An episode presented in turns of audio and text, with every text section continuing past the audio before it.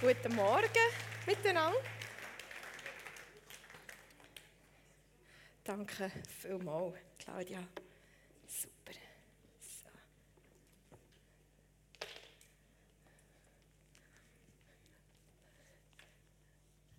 Warte noch aufs Tischli. Danke viel, viel mal für den warmen Applaus. Das bedeutet mir viel. Danke vielmals.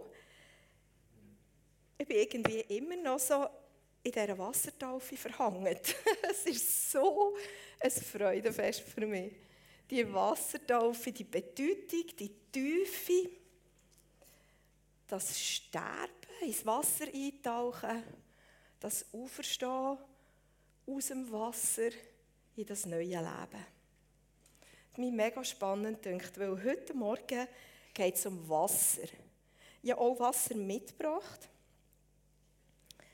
Und werde ich ganz am Anfang ein Erlebnis erzählen mit Wasser. Wie vor etwa zwei Wochen an einer Leiterkonferenz von der SPM sind zwei für mich ganz anstrengende Tage. Den ganzen Tag ein Haufen Leute, viel Lärm beim Essen, immer wieder geredet und geredet und die Pastoren können reden und und Themen wälzen, schwierige Themen und Traktanten, die man muss mitstudieren muss. Und auf jeden Fall, nach dem zweiten Tag, bin ich völlig erledigt heimgekommen. Kopfweh, Halsweh, miserabler Zustand. Ich bin in dem Moment, als ich aus dem Auto ausgestiegen bin und ins Haus hineingelaufen bin, hat es angefangen zu regnen. Und ich bin reingegangen, habe alle Fenster aufgetan bin in einen Sessel gehockt und habe einfach das Geräusch von dem Regen genossen. Und das ist in dem Moment eine tiefe Begegnung mit Gott gewesen. Ich habe wie körperlich gespürt, dass das Wasser jetzt der Regen nicht nur den Staub aus der Luft und ab den Blättern der Bäume und so schwemmt, sondern irgendwie auch die Mattheit, die Ermüdung von meiner Seele, das ist ein ganz, ganz, ganz schöner Moment gewesen. Es ist ein Moment gewesen, wie wenn du nach einem super heißen Sommertag, wo wir ja einige erlebt haben diesen Sommer, kommst und irgendwie, und darum habe ich das hier mitgebracht, dir jemand ein Glas frisches Wasser mit einem, Orang äh, mit einem Zitronenschnitz einschenkt. Vielleicht, vielleicht hilft dir das, Not zu empfinden, wie wohltuend das, das war. Ich habe diesen Moment von Wasser, von Erfrischung genossen. Und für aussen hat mein Mann, der liebe Beat, alle Hände voll zu tun gehabt. Der ist ums Haus geschossen und hat sämtliche Regenfässer, Dachhändler geleitet und das Wasser möglichst alles gefasst. Wir machen das noch nicht so lange. Wir machen, fassen eigentlich Regenwasser in diesen Fässern erst, seit das Sommer bei uns heißer werden und das Wasser so eine Art, ein äh, bisschen zu einer kostbaren Ressource geworden ist. In anderen Teilen der Welt ist das schon immer so gewesen. Wasser hat einen hohen Wert gehabt. Zum Beispiel, und jetzt kannst du vielleicht die erste Folie einblenden mit dem, genau. Zum Beispiel hier, das sind die Hügel. Ich hoffe, ich erzähle das korrekt. Ähm, das sind die Hügel oberhalb vom Tal, wo ins Tote Meer mündet. Dort hier hat man in der Antike, also vor vielen, vielen Jahren schon, so ein Aquadukt gebaut. Das ist sehr, sehr lang. Ihr könnt dem dort folgen, das geht noch viel weiter. In diesem Aquadukt hat man Wasser gesammelt. Für den absolut seltenen Fall, dass es einen Sturm hat mit Regen, hat man das Aquadukt gebaut, damit mindestens ein Teil von dem frischen Wasser dort fließt und das kann ins Tal fließen und unterdessen während dem runterfließen ins Tal, ein paar Zisternen füllen. Zisternen sind wie Wasserreservoir. Kannst du vielleicht die nächste Folie zeigen? Das ist so eine alte Zisterne. Hier drin sammelt sich das Wasser. Man hat für Regenwasser, für frisches Wasser, das vom Himmel kommt, reinfließt und läuft, dann in diesem Mekadukt, hat man den Begriff gebraucht, lebendiges Wasser. In den Zisternen, das Reservoir, das Wasser, das gestanden ist, das war nicht lebendiges Wasser. Das lebendige Wasser war das, das geflossen ist, das vom Himmel gekommen ist. Der Ausdruck lebendiges Wasser, bin ich fast überzeugt, der hat jetzt in euren Hirnzellen etwas angeregt, weil Jesus hat den Begriff gebraucht. Er hat einige Mal von lebendigem Wasser geredet. Zum Beispiel im Johannes 7, 38, kannst du den Bibelvers kurz zeigen, wer an mich glaubt, von dem seinem Lieb werden, wie die Schrift sagt, Ströme von lebendigem Wasser fließen. Wir erinnern uns, dass Jesus das gesagt hat zu der Frau am Jakobsbrunnen. Wenn ich dir von meinem Wasser gebe, von meinem lebendigen Wasser, wirst du nie mehr Durst haben. Und da, diese Aussage macht Jesus am Laubhüttenfest. Das Laubhüttenfest ist eine Art jüdisches Erntedankfest. Zugleich erinnert man sich am Laubhüttenfest an die lange Wanderung durch die Wüste nach dem, nach dem Auszug von Ägypten aus der Sklaverei. Dort ist man ja auch in, ähm, in Hütten, in Zelt gewohnt. Ein Brauch an diesem Laubhüttenfest ist darin bestanden, dass der Priester täglich Wasser genommen hat, zum Brandopferaltar gebracht hat und es dort ausgossen hat. Man hat am Laubhüttenfest für die nächste Phase, die eigentlich mit dem mit der Regenzeit zusammengefallen ist, hat man um frisches Wasser, um Regen gebetet, damit die Aussaat, die man dann gemacht hat, eine gute Ernte hat, ähm, gebracht. Eine Bedeutung des Laubhüttenfest war auch noch, dass man für die Auferstehung der Toten hat gebetet Stichwort Taufe. Jesus macht die Aussage, wer an mich glaubt, von dem seinem Lieb werden, wie die Schrift bereits sagt, Ströme von lebendigem Wasser fließen in diesem Zusammenhang. Die Leute haben lebendiges Wasser durch den Brauch vom Laubhüttenfest präsent vor Augen gehabt und auch die Verstehung der Toten, die, die, das, der Samen, den man in die Erde gebracht hat und der dann Ernte gebracht hat von dem, vom Lieb von dem, der an Jesus glaubt, werden Ströme fließen von einem super raren Gut in dieser Gegend. Von der Grundlage für Ernte. Für Leben überhaupt. Ströme von etwas, das keiner von uns selber produzieren kann, selber machen Wasser. Sie werden in unser Leben fließen, in unser Herz, wenn wir an ihn glauben, an den, der die Quelle von allem Leben ist. Und sie werden von dort, wo sie hineingeflossen sind, in die Zisterne von unserem Herz, als lebendiges Wasser wieder rausfließen zu anderen. Ein rares Gut in die Wüste. Wir sind immer noch im Buch Ezekiel. Gest, äh, letzten Sonntag hat Daniel erzählt aus dem Kapitel 37, wo Gott mit dem Hesekiel auf ein Feld gegangen ist mit Knochen, Staub, trockenen, zerstreuten, unwürdigen Knochen, die über ein Feld verteilt waren. Und Gott und der Hesekiel zusammen haben miteinander in die Knochen in Leben gesprochen und sie sind auferstanden zu neuen Menschen, zu einem neuen Leben. Und das wiederum erinnert uns ganz fest an den ersten Schöpfungsakt, den Gott hat gemacht mit dem Adam. Der Lieb aus Erde, Staub, was immer, hat Gott mit seinem Atem zum Leben gebracht. Und die Bestimmung von Adam war, ein Herz haben, der mit Gott connected, der in seiner Gegenwart sein will, der ihm nachfolgen will, ihn lieben ihn ehren ihm dienen ihn als Vater anerkennen Im Buch Ezekiel lesen wir, wie das Volk Menschen den Bund, den Gott mit ihnen geschlossen hat, gebrochen haben und wie dramatisch das, die, die, das Gericht über sie hineingebrochen ist. Sind deportiert worden nach Babylon und sie dort in der Gefangenschaft gesehen.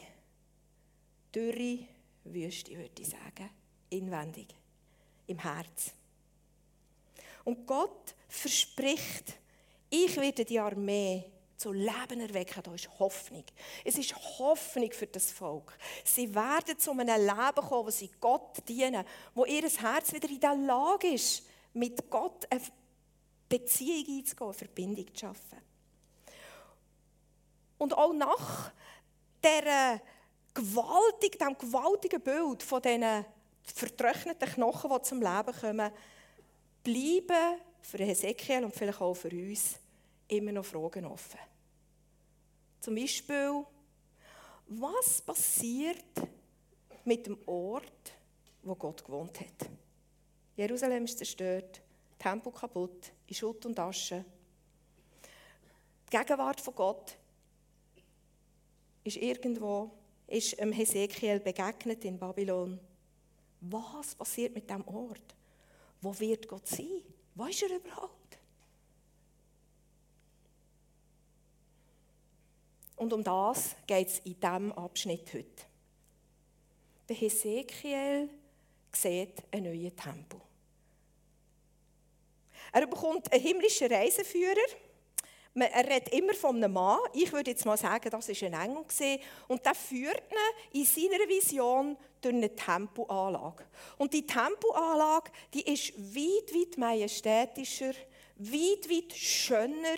Der Tempel ist aus weit, weit ähm, wertvolleren Materialien als der Tempel von Salomo je war. Wunderschön. Er wird dort umgeführt und der Engel oder Reiseführer an seiner Seite vermisst alle Maß ganz akribisch. Ein paar Leute denken in christlichen Kreisen, das ist der Bauplan für einen wirklich physischen dritten Tempel. Das kann sein. Andere sagen, nein, nein, der Hesekiel braucht hier einfach seine blumige, seine symbolische Sprache, für etwas zu beschreiben im Unsichtbaren, wo im Unsichtbaren kommt. Nach der Tour durch den Tempel mit all diesen Vermessungen sieht der Hesekiel etwas ganz, ganz Eindrückliches. Wir lesen das im Hesekiel 43. Ich kann vielleicht die Folie zeigen. Dort sehen wir, dann hat der Mann mich zum östlichen Tempeltor geführt. Dort habe ich die Herrlichkeit von Gott, ähm, vom Gott von Israel von Osten her gesehen. Ein Rauschen ist von ihr ausgegangen wie von der Brandung vom Meer und ihr Glanz hat die ganze Umgebung in strahlendes Licht getaucht. Es ist die gleiche Erscheinung, wie ich am Fluss Kebar gesehen habe und dann noch einmal, wo der Herr sich aufgemacht hat, um Jerusalem zu vernichten. Ich habe mich ab Boden geworfen, während die Herrlichkeit vom Herrn durchs Osttor in den Tempel eingezogen ist. Und dann geht es noch weiter. Er hat sich ab Boden geworfen und dann hat ihn der Geist von der Erde wieder aufgehoben also nicht der Geist von der Erde, sondern der Geist hat ihn von der Erde wieder aufgehoben und hat ihn ins Innere vom Vorhof vom Tempel gebracht. Und er hat gesehen, dass die Herrlichkeit vom Herrn das ganze, das ganze Tempelhaus erfüllt hat. Weit weg von Jerusalem. Im Wissen, der Tempel ist zerstört, liegt jetzt in Schutt und Asche sieht der Hesekiel in Zukunft ein unfassbar tröstliches Bild, finde ich. Die Gegenwart von Gott kommt zurück. In einen neuen Tempel. Er sieht ein neues Anbetungssystem. Er sieht eine neue Priesterschaft. Er sieht alles ganz neu. Und Gott ist dort. Als ich das so gelesen habe, ist mir ein Moment in den Sinn gekommen, den ich mal in einem Sommerlager erlebt habe.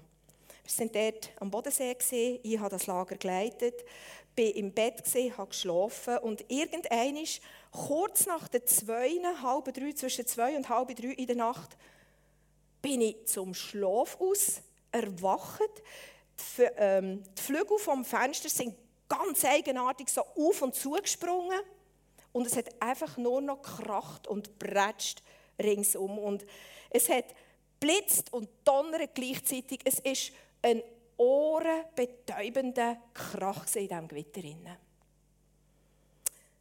Normalerweise gefallen mir Gewitter. Je lauter, desto schöner. Ich bin im warmen Bett und fühle mich gut und höre verrossen Gewitter jetzt. Das finde ich eigentlich schön.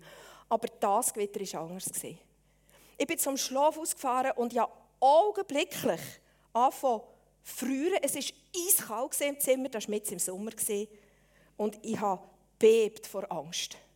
Mein Gefühl in mir war, Gott ist weg. Und ich habe einen Moment gebraucht. Ich war, ich war außer mir vor Angst. Nicht wegen dem Gewitter, das war ganz eigenartig. Und ich bin abgeknäult in diesem Raum und habe mir einfach in meinem Verstand mal gesagt, das kann gar nicht sein.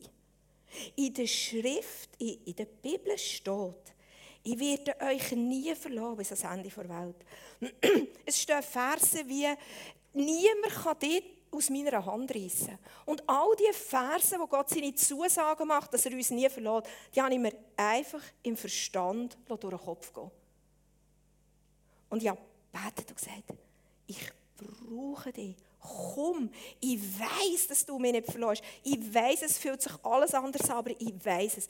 Und ich glaube, ich bin etwa eine Stunde dort im Gebet gesehen, bis ich irgendwie mich beruhigt hatte und bis die Angst weggegangen ist und bis der Frieden von Gott wieder in diesem Zimmer war. Und bis ich auf eine Art festgestellt oder sichergestellt habe, der Frieden von Gott ist wieder im ganzen Haus. Bin ich ins Bett, habe ein paar Stunden noch geschlafen. Am nächsten Morgen, nächsten Mittag, bin ich beim Mittag mit Leiter zusammengehockt und dann habe ich gesagt, du, wie ist euch gegangen letzte Nacht? Habt ihr das Gewitter auch gehört? Und sie hat gesagt, hey, das war im Fall grausam. Es war das Gefühl wie, Gott ist weg. Und wir haben herausgefunden, dass wir alle innerhalb von vier Minuten in dieser Nacht erwacht sind. Und dass jeder das Gleiche gemacht hat, mehr oder weniger. Einfach sich selber wie in diese wieder zurückgebracht, wo wir die Gegenwart von Gott wieder erleben können. Und ich kann euch sagen, ich bin nicht so der wahnsinnige Hero. Andere hätten das vielleicht souveräner gemeistert. Ich habe das eine schreckliche Situation gefunden. Danke vielmals, David. Das war schrecklich. Und wenn ich das hier lese, der Hesekiel, das Volk Israel, in der Verbannung, im Exil, Gott ist nicht mehr um. Und da nicht für ein Stündchen, das für viele Jahre. Und dann sieht der Hesekiel, wie die Herrlichkeit von Gott zurückkommt in den Tempel. Ich glaube, das muss ganz, ganz ein wunderschöner Moment sein für ihn. Der Hesekiel sieht aber noch mehr. Der Geist nimmt ihn auf und der Engel wieder an seine Seite und dann gehen sie und schauen, was es noch mehr zu sehen gibt. Wir lesen den nächsten Vers. Da passiert etwas sehr Spannendes. Und er, der Engel, hat mich wieder zu der Tür vom Tempel geführt. Und schau, da ist Wasser unter der Schwelle vom Tempel nach Osten rausgeflossen. Aus dem zukünftigen Tempel fließt Wasser das begehrte, kostbare, himmlische Gut. Und es fließt raus in eine der absolut einsamsten und dürrsten Gegenden der Welt. Es fließt raus durchs Tal vom Toten Meer. Und jetzt sehen wir, jetzt passieren wunderschöne Sachen.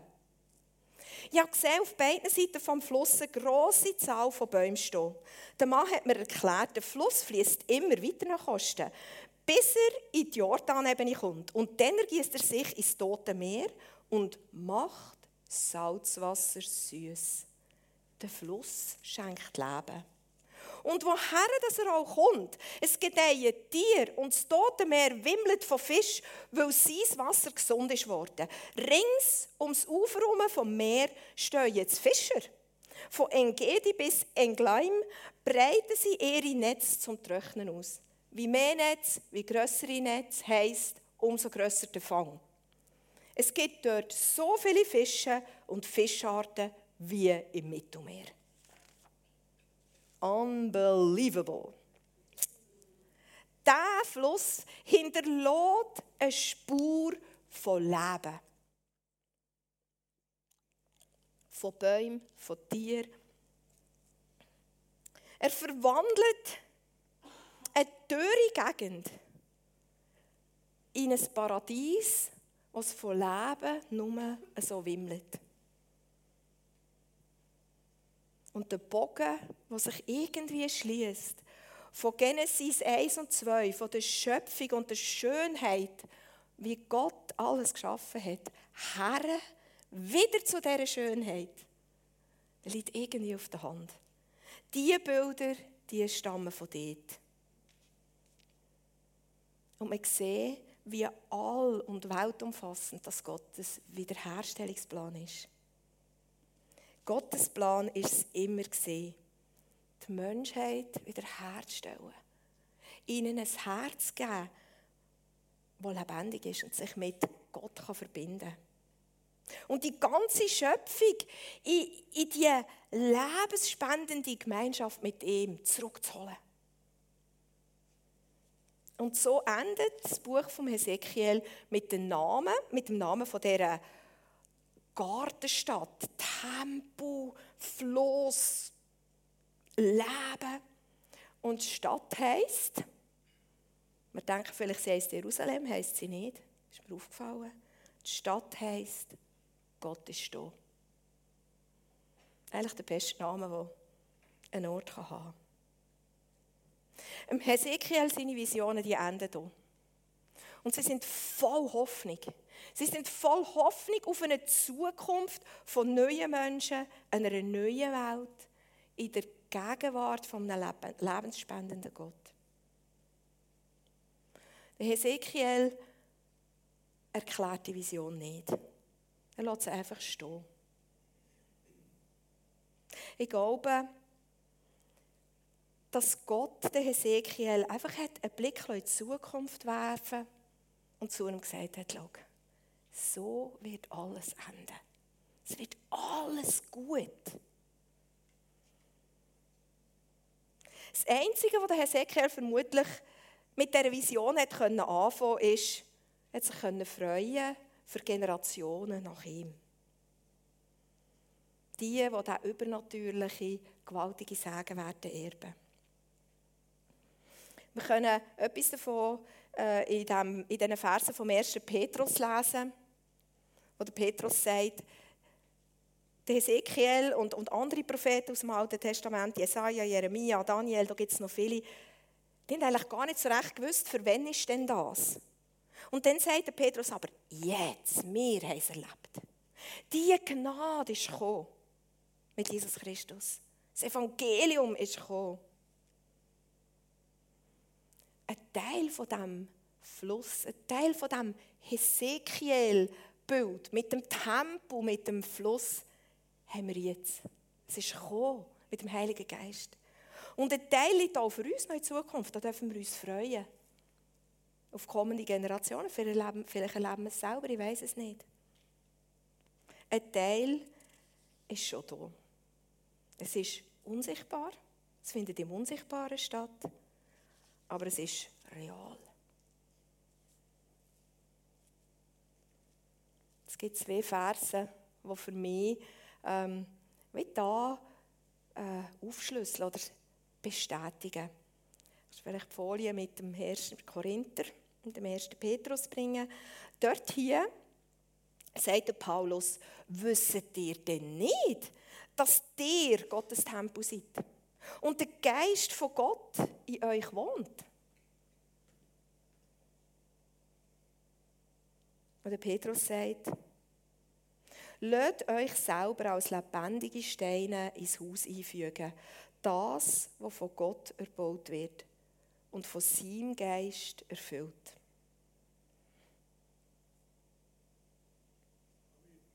Wir sind die, danke, wir sind die, die diesen Tempo bauen. Und wir sind die, wo der Strom rausfließt. der Vers von, von ganz am Anfang, wo Jesus gesagt hat, wer an mich glaubt, an die Quelle vom Leben, wer sein Vertrauen in mich setzt, wer an meiner Hand geht, wer, wer durch dick und dünn mit mir kommt, wer mir vertraut, aus dem seinem Herz werden Ströme von lebendigem Wasser fließen. Nicht Zisternenwasser. Es stinkt nicht, es ist frisch. Es ist frisch wie das Wasser mit Zitronen. Mm. Schmeckt noch ein bisschen nach Zitronen, wunderbar. Vielleicht kann sich die Band langsam parat machen. Schau, das Volk Israel. Der Daniel hat letzten Sonntag ein Wort gebraucht, braucht es jetzt auch. Das hat abgehackt. Die haben echt sind aus der Beziehung mit Gott gelaufen. Die haben sich erfrecht und gesagt, wir sind schon richtig, Gott ist falsch. Darum haben wir die Miseren jetzt. Schrecklich. Aber unter denen hat es auch ein paar gehabt, die sich Gott treu blieben. Und die haben das auch ausgehalten.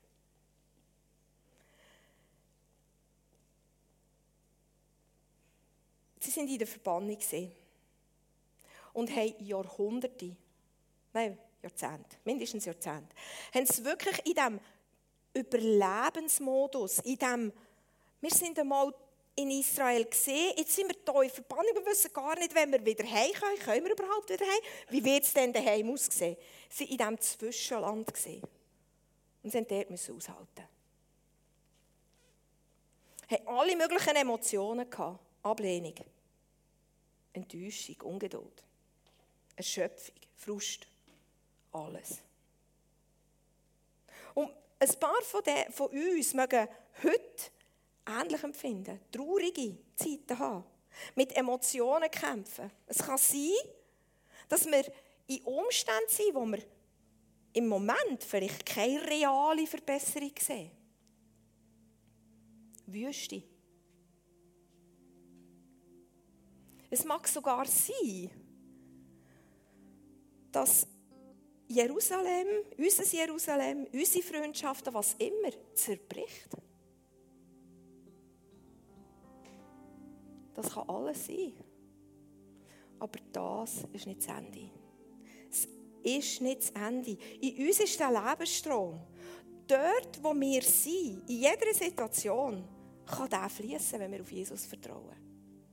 Jesus hat gesagt, wer auf mich vertraut, aus dem werden Ströme fließen von lebendigem Wasser. Einfach ausgedrückt, würde ich sagen, fließt der Strom vom Leben durch die Wüste. Er ist da in allen Umständen. Im Tal der Todesschatten lesen wir auch im Psalm 23, sagt, sagt Gott, ich bin da. Ich verlasse dich nicht. Ich bin, mein Steg und mein Stab sind zu deiner Erfrischung, zu deiner Stärkung, zu deiner Hoffnung. Einfach ausgedrückt ist das Tote Meer ein Bild von Menschen. Von Menschen ohne Gott, von Menschen mit Gott, von Menschen in Umständen, die sich trocken, schwierig und mühsam anfühlen. Die Menschen, die leben unter uns. Vielleicht gehören wir selber dazu, du und ich. Der Strom ist da. Und er fließt in unser Herz. Und von unserem Herz zu anderen Menschen. Heute Morgen, als ich reingekommen bin, habe ich zwei, drei Ströme erlebt, die aus Herzen von anderen Menschen zu mir geflossen sind. Es ist unsäglich gut hier.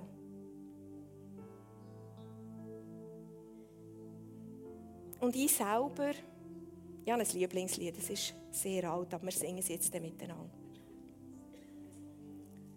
In diesem Liedtext kommt eine Passage vor. Ich lese euch die vor. In diesem Liedtext ist meine Deklaration drin. Die für mich ganz persönlich. Ich habe sie in meinem Büro an meine Pinnwand geschrieben.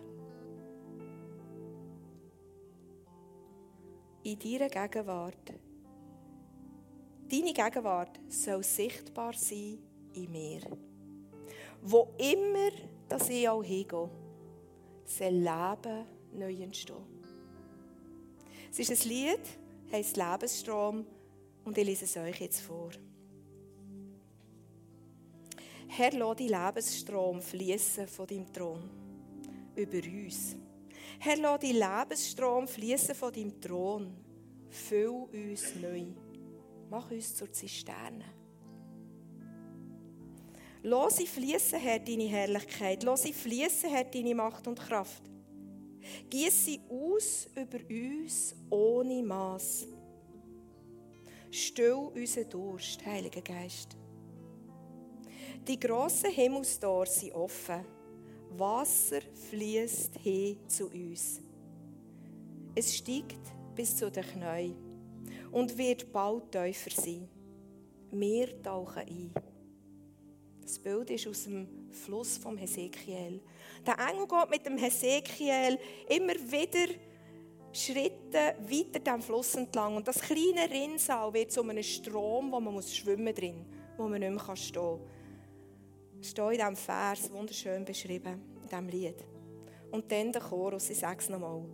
Deine Gegenwart soll sichtbar sein in mir. Wo immer ich auch hingehe, soll Leben neu entstehen.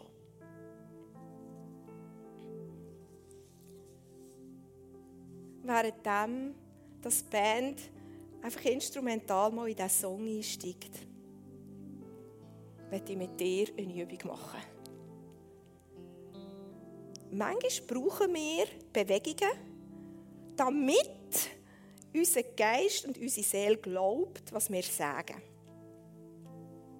Und ich werde euch, ich werde euch zu so einer Übung mitnehmen. Ihr dürft die Augen zumachen, dann getrauen sich vielleicht alle, weil man sieht ja nicht, was der andere macht, oder? Dann mal eure Augen zu und steht auf. Nein, steht zuerst auf und macht dann die Augen zu.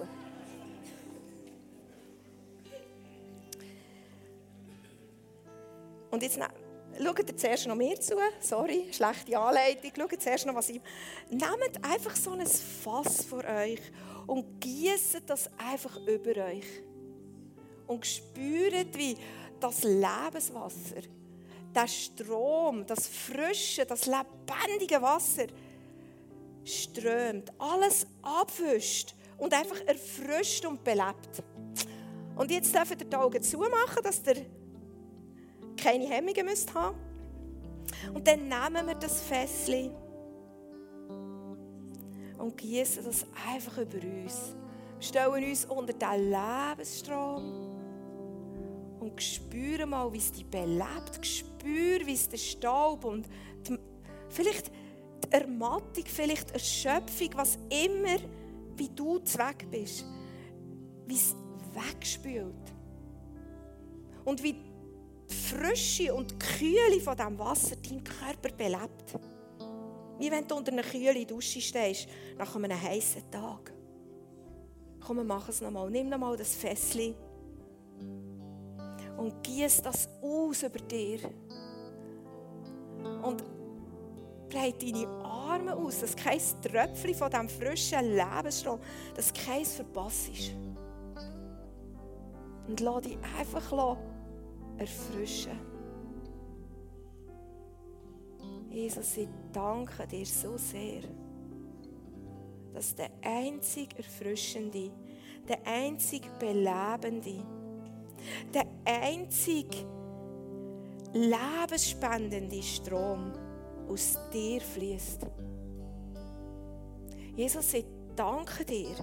Ich bin dir so dankbar, dass du es möglich gemacht hast, dass wir diesen Strom vom Hesekiel dürfen Jesus, was ist das für ein Vorrecht, in dieser Zeit zu leben, wo der Lebensstrom, der Fluss vom Heiligen Geist, die Erfrischung, die lebensspendende Kraft für uns verfügbar worden ist. Ich preise dich, Vater, dass wir in dieser Zeit dürfen leben wo der Hesekiel eine Vorahnung hatte davon. Wo er hat gesehen und in seinem irdischen Leben nie hat können ausprobieren, nie können erleben real. Vater, ich danke dir, dass es keine bessere Zeit gibt als die, wo wir jetzt drin leben. Und das Beste kommt noch. Und ich danke dir, Vater, dass dein Lebensstrom jetzt in unsere Herzen hineinfließt. Und was dort zu Tod gekommen ist, was dort begraben ist, was dort wie ein Samenkorn, wie ein trockenes Samenkorn rumliegt, dass du mit deinem Wasser reinkommst und Leben schenkst. Es soll wieder leben. Es soll sprießen, es soll fruchtbar sein, es soll Früchte tragen. Vater, ich danke dir für den Lebensstrom, der aus dir fließt. Und ich will dir auch danken, dass du uns einander gegeben hast, um diesen Lebensstrom weiterzugeben. Ja, wir dürfen uns in deinen Strom hineinstellen. Wir dürfen von dir trinken. Wir dürfen uns von dir erfrischen. Aber wir sind auch da, dass von uns Leben ausgeht. Und mit dem möchte ich wie in eine Deklaration hineingehen. Ich fordere uns auf, mich selber auch. Ich schließe mich total mit. Ich fordere uns auf, mit mir zu sagen, Jesus, deine Gegenwart, sie soll sichtbar sein in mir. Menschen sollen an mir sehen, dass du da bist und wer du bist und wie du bist. Deine Gegenwart soll sichtbar sein in mir. Und wo immer mehr meine Füße hertragen, das ist ein Ort, wo Leben neu entstehen Wenn es Wüste ist für jemand anderen, wird ich dort Leben bringen. Wenn ein Traum begraben ist, wenn eine Freundschaft kaputt ist, wenn irgendetwas ist, sobald ich dort auftauche, werde ich den Lebensstrom senden, der zum Leben bringt.